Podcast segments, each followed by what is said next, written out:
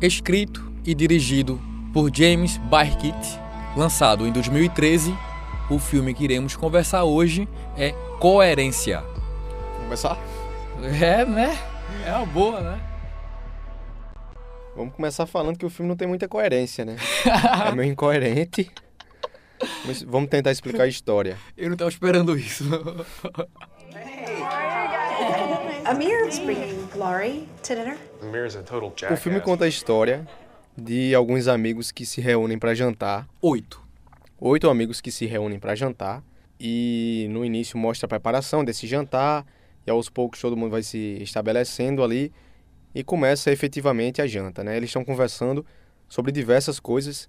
E uma das pautas nessa roda de conversa é a passagem de um cometa que está acontecendo naquele instante. On the news, you know, they're talking about the comet. E uma das mulheres diz que na passagem do cometa Halley, que se eu não me engano foi nos anos 80, houve uma série de mudanças psicológicas, comportamentais nas pessoas. Coisas estranhas aconteceram. Past people get lost, they would end up in the wrong home. And they keep telling people that this can happen. The chicken tastes like All right. tuna. It must be. E aí você começa a perceber que naquele momento da janta, da conversa, também existem fenômenos que a gente não consegue entender bem nem eles. Além desse cometa Halley, ela também fala sobre um cometa que passou na Escandinávia, na Finlândia, eu acho que foi em 1908. E ela também fala sobre um cometa que passou, acho que foi na Rússia.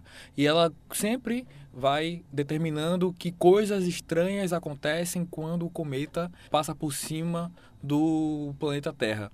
E realmente, nesse momento que o cometa passa por cima lá do local onde, onde eles estão, os celulares quebram, né? Racham, eles começam a agir de maneira diferente, há um blackout. Nesse ponto, o negócio começa a ficar muito estranho. Até então, as telas quebradas dos celulares é estranho, mas é talvez o- o início de, de toda a trama, né?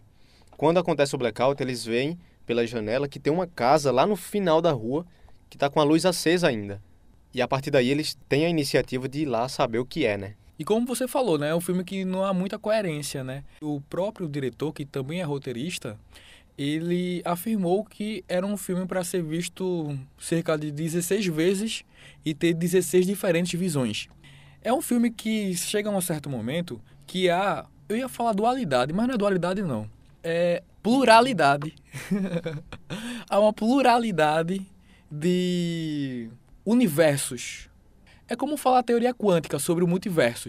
É um filme que brinca com essa teoria do multiverso, que diz que é, nós estamos num universo dentre diversos outros, que existem também com outras versões de nós mesmos, e brinca também com a história lá do gato de Schrödi- Schrödinger. Impossível falar esse nome. A, a teoria, na verdade, é um, um experimento imaginário. É, tem um gato dentro de uma caixa e, enquanto essa caixa está fechada, o gato pode estar vivo ou morto. Isso porque dentro da caixa tem um dispositivo que pode liberar ou não um material radioativo. Explicando rapidamente aqui, né? E apenas quando nós olharmos para esse gato é que será possível é, fazer com que a dualidade da, da realidade entre em colapso. Aí o gato realmente vai estar vivo ou morto. Mas até nós observarmos, ele está vivo e morto ao mesmo tempo.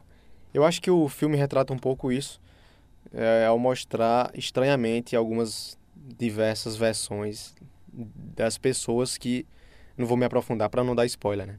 E é, é incrível como isso foi feito, porque é um filme de extremo baixo custo. O diretor, James, ele não era um, um diretor reconhecido e ele queria fazer um filme. Ele pensou por mais de um ano como iria fazer esse filme. Não tinha atores, não tinha locação e ele decidiu fazer na sua própria casa. O local onde o filme é ambientado é a sua casa e basicamente ele mostra a sala, em algum momento banheiros e ele também mostra Cozinha. cozinha e ele mostra a frente da casa, as ruas é, adjacentes.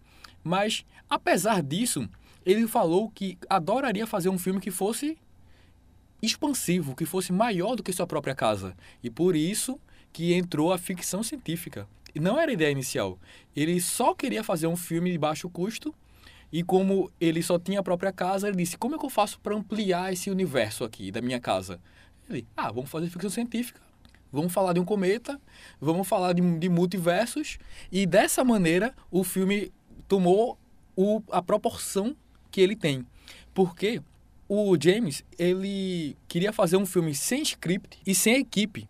Praticamente ninguém trabalha nesse filme. São oito atores que ele fez questão de contratar atores que sabiam improvisar bem e não havia falas e havia apenas um, um direcionamento. Você é casado com tal pessoa, você faz tal coisa da vida.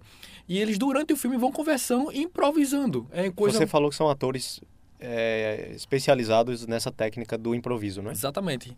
E a gente vê a gente observa durante o filme isso, né? Que eles vão conversando bem aleatoriamente. Tem certos momentos que chega a ser um pouco chato. E a gente vai ficar pensando o que está acontecendo, né?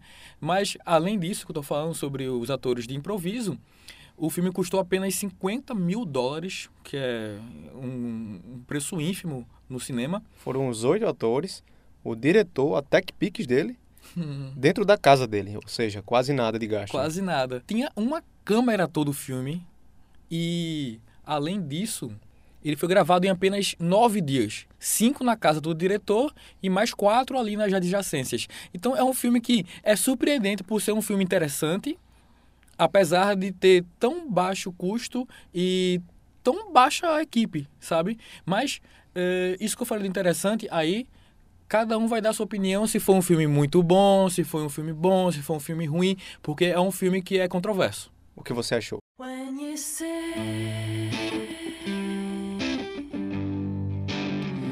Eu acho que ele está dentro do que ele planejou, que era um filme de baixo custo, onde ia deixar as pessoas em dúvida. Mas se eu fosse dizer para você indicar esse filme assim, veja esse filme que esse filme é surpreendente. Não, não é. Ao meu ver, ele não é surpreendente. É um filme que deixa muita margem para você tomar suas conclusões e como o diretor falou, você tem que ver diversas vezes, mas é um filme que vale a pena ser assistido para você ter a sua noção da sua coerência. Mas só que é um filme que eu não considero, como outras pessoas falam, algo magnífico. E você, Felipe? É um filme de ficção científica legal. Ele te prende por conta dos diálogos, ele te prende por conta dos acontecimentos que vão se desencadeando aos poucos. Primeiro blackout e depois a ida de um certo grupo dos oito personagens até outra casa que está é, com a luz acesa.